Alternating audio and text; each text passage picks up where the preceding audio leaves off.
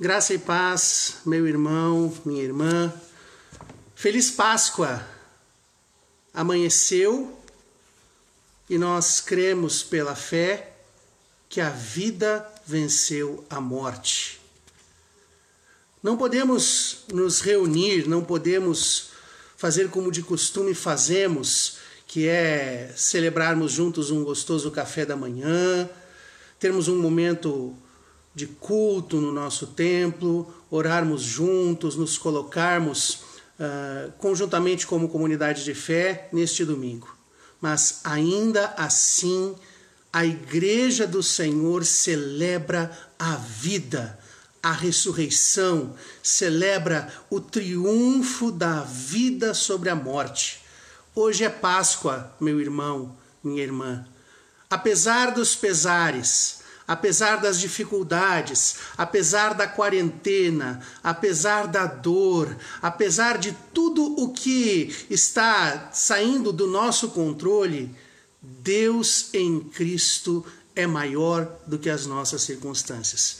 Por isso, nosso bom dia, a nossa palavra de esperança, a nossa palavra de certeza de uma vida que supera a morte. Meu irmão, minha irmã, para nossa reflexão nesta manhã, nós vamos fazer a leitura do texto que está lá no Evangelho de João, no capítulo 20, fazer a leitura dos versos 1 a 10. Assim diz a palavra do Senhor. No primeiro dia da semana, Maria Madalena foi ao sepulcro de madrugada, sendo ainda escuro, e viu que a pedra estava revolvida. Então correu e foi ter com Simão Pedro e com o outro discípulo a quem Jesus amava e disse-lhes: Tiraram do sepulcro o Senhor e não sabemos onde o puseram. Saiu, pois, Pedro e o outro discípulo e foram ao sepulcro. Ambos corriam juntos mas o outro discípulo correu mais depressa do que Pedro e chegou primeiro ao sepulcro. E abaixando-se, viu os lençóis de linho, todavia não entrou. Então Simão Pedro, seguindo-o, chegou e entrou no sepulcro. Ele também viu os lençóis e o lenço que estivera sobre a cabeça de Jesus e que não estava com os lençóis, mas deixado no lugar à parte. Então entrou também o outro discípulo que chegara primeiro ao sepulcro e viu e creu. Pois ainda não tinham compreendido a Escritura que era necessário ressuscitar ele dentre os mortos. E voltaram os discípulos outra vez para casa. Até aqui. Meus queridos, minhas queridas, essa é a nossa experiência nesses dias. Estamos em casa. E estando em casa, voltamos para casa. Estamos de quarentena. Estamos nos sentindo assim, um tanto quanto enjaulados, tolhidos, podados, enfim, nos sentindo bastante limitados por conta de todas as imposições tão necessárias nesse período de enfermidade, de pandemia que assola não somente o nosso país, mas todo o mundo. Sim, é sensato ficar em casa. Sim, é necessário reduzirmos os nossos contatos sociais. Sim, é necessário esta cautela para que amanhã nós não paguemos um preço muito maior pelo nosso desatino. Mas cansa, e nós, diante dessas circunstâncias, tudo que queremos é sair, é sair. E eu fico pensando que final de semana complicado os discípulos e discípulas passaram. Na sexta-feira, viram o seu mestre, viram o Senhor, viram aquele a quem tinham entregado as suas vidas e destinos ser morto como o pior dos bandidos. Uma morte sem honra, uma morte sem memória, uma morte ignominiosa, uma morte reservada às piores pessoas. Passam o sábado reclusos, reclusas, porque era o costume dos judeus. Passar o sábado sem realizar trabalhos, passar o sábado se dedicando a Deus. Mas pense no coração apertado. Pense na vontade de sair às ruas. Pense na vontade de ver um novo dia raiar. Pense na vontade de ver o local da saudade. Não por acaso, domingo de manhã, o primeiro dia da semana, bem de madrugada, Maria Madalena sai e vai até o sepulcro. Nós andamos com saudades de muitas coisas nesses dias. Nós andamos com saudade da igreja, nós andamos com saudade uh, da nossa rotina, nós andamos com saudade, de repente, de uma praça, nós andamos com saudade de muitas pessoas, de muitas situações, de muitas circunstâncias. E o nosso coração está desejoso de, ao romper de um novo dia, começar com o pé direito e termos um encontro com aquilo que dá sentido à nossa vida. Maria Madalena estava assim, os discípulos estavam assim. E meu irmão, minha irmã, nesses tempos de Páscoa, a gente precisa refletir com muita serenidade, precisamos refletir com muita maturidade espiritual, precisamos refletir com muita. Eh, estamos muito centrados na nossa fé de entender que o tempo de Deus não é o nosso. Entenda, meu irmão, minha irmã, que talvez nós tenhamos o desejo de sair às ruas amanhã. Mas para que a vida seja preservada e para que o milagre de Deus seja devidamente vivido, nós precisamos esperar o tempo oportuno do Senhor. Jesus se mostrou como ressuscitado no domingo e não na sexta-feira. Existem alguns períodos difíceis que nós precisamos atravessar e precisamos fazê-lo na certeza de que Deus está cuidando de nós. Precisamos fazer essa travessia na convicção de que o tempo de Deus é o melhor e de que, meu irmão, minha irmã, quando nasce o dia da promessa de Deus, quando chega o tempo oportuno, pode haver ressurreição, pode haver nova vida. E aí, quando isso acontece, o nosso coração se enche de alegria. Quando isso acontece, o nosso coração é tomado por uma nova energia, por uma ação do Espírito que nos move na direção em que Deus nos chama. E aí nós corremos.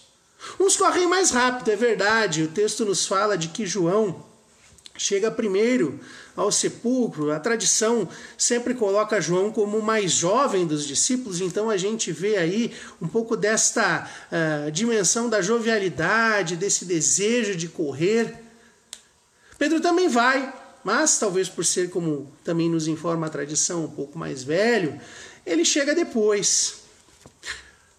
Assim como Deus tem um tempo, as pessoas também têm os seus ritmos. E se essa quarentena fez uma coisa aflorar, é perceber o quanto nós temos ritmos diferentes dentro da nossa própria casa. Cada pessoa se coloca, se posiciona de um jeito.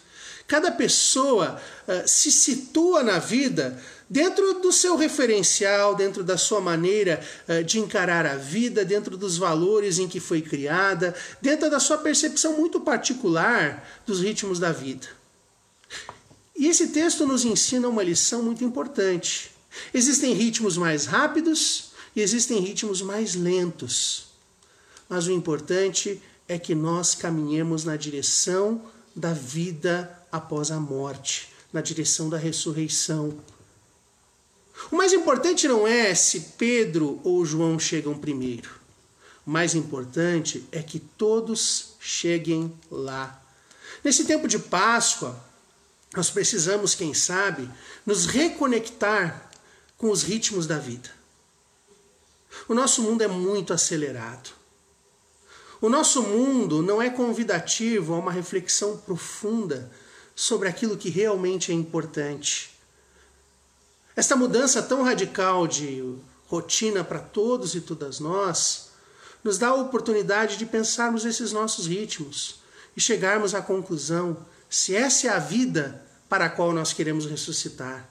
Se não é preciso repensar os nossos caminhos, os nossos ritmos, se não é preciso repensar a nossa maneira de nos colocarmos diante de Deus e diante da vida. Sim, meu irmão, minha irmã, há muita coisa importante para ajustarmos o nosso ritmo. Pode ser que para algumas coisas nós precisemos ser mais enfáticos, mais, como João, por assim dizer, mais incisivos, mais rápidos. Certamente, para outras nós precisaremos prisar no freio. Precisaremos entender que não é do nosso jeito, que não é do nosso ritmo e que muitas vezes forçar a barra é estragar muitas coisas. O texto também nos convida, meu irmão, minha irmã, a um novo olhar. Quando eles chegam lá nos seus devidos ritmos, nós observamos que o verbo ver é muito importante. Se você olha ali no verso 5, uh, ah, Pedro se abaixa perdão, João se abaixa e vê os lençóis, mas não entra. No verso 6, Pedro também vê os lençóis, e o verso 7 diz: E o lenço que estivera sobre a cabeça de Jesus. E no verso 8, nós vemos que aí João, ah, após ter entrado no sepulcro, viu e creu. No original grego, são três palavras para o verbo ver. Eu não vou aqui adentrar nessas minúcias, mas eu quero destacar a importância que este verbo tem no contexto da narrativa. É interessante esta maneira que o texto é construído. No primeiro momento, é visto apenas o lençol. Depois se vê o lençol e o lenço. Ou seja, vê-se mais coisas para então, no verso 8, nós sermos surpreendidos por um verbo ver sem objeto. E viu e creu. Não sabemos o que ele viu, nós sabemos como João viu. Eu acho que esta é uma lição espiritual. Nós estamos vendo muitas coisas, Estamos vendo a mudança na rotina, nós estamos vendo os pronunciamentos oficiais, nós estamos vendo orientações da Organização Mundial de Saúde, nós estamos vendo notícias no nosso celular, nós estamos vendo as contas e os boletos se empilhando, nós estamos vendo a vida com muita preocupação. Mas talvez o que Deus espere de nós não seja exatamente o que ver, mas sim como ver. Nessa manhã de Páscoa, o nosso olhar precisa ressuscitar também. Não é fácil repensar a vida. Não é fácil converter o coração. Não é fácil recomeçar. Não é fácil se recolocar na vida. Mas é necessário para que haja ressurreição. É necessário, meu irmão, minha irmã, renascer o nosso olhar. Ver com fé ver com qualidade de vida, ver profundamente as coisas, ver como Deus vê. Para os olhos humanos, aquele era um sepulcro vazio. Para os olhos da fé, era o início de uma caminhada renovada. Para os olhos da fé, não era o fim, mas era algo novo da parte de Deus. Para os olhos da fé, não era algo limitante, mas era algo que se expandia e rompia o espaço tão apertado daquela sepultura cavada numa encosta. Sim, meu irmão, minha irmã, nós precisamos desse olhar, de um olhar que não esteja preso às circunstâncias, de um olhar que não esteja preso à dor, de um olhar que não esteja preso ao que falta, mas num olhar que esteja voltado para o caminho que Deus abre nas circunstâncias mais difíceis da vida. Não está fácil para ninguém, meu irmão, minha irmã. Todos nós sofremos, uns mais, outros menos, mas o fato é que Deus nos chama a todos e todas a um novo olhar para a vida, a um novo olhar para a nossa rotina, a um novo olhar para as pessoas que convivem conosco, a um novo olhar para nós mesmos, a um novo olhar para Deus. porque Deus, meu irmão, minha irmã, está vivo. E esta é uma verdade que precisa amanhecer no nosso coração. Deus venceu a morte. Deus venceu o confinamento. Deus venceu o silêncio. Deus venceu a dor. Deus venceu aquilo que nem eu nem você temos poder algum, que é a morte. E esse Deus, presente conosco, nos convida, meu irmão, minha irmã, a amadurecermos a nossa fé. Todas as coisas têm um tempo. E nós precisamos ver os tempos da vida com os olhos de Deus. Ver e crer. Todas as pessoas têm os seus ritmos. E foi Deus quem fez isso. Isto é sabedoria da parte de Deus. Uns se entregam mais rapidamente à verdade, outros às vezes demoram um pouco mais.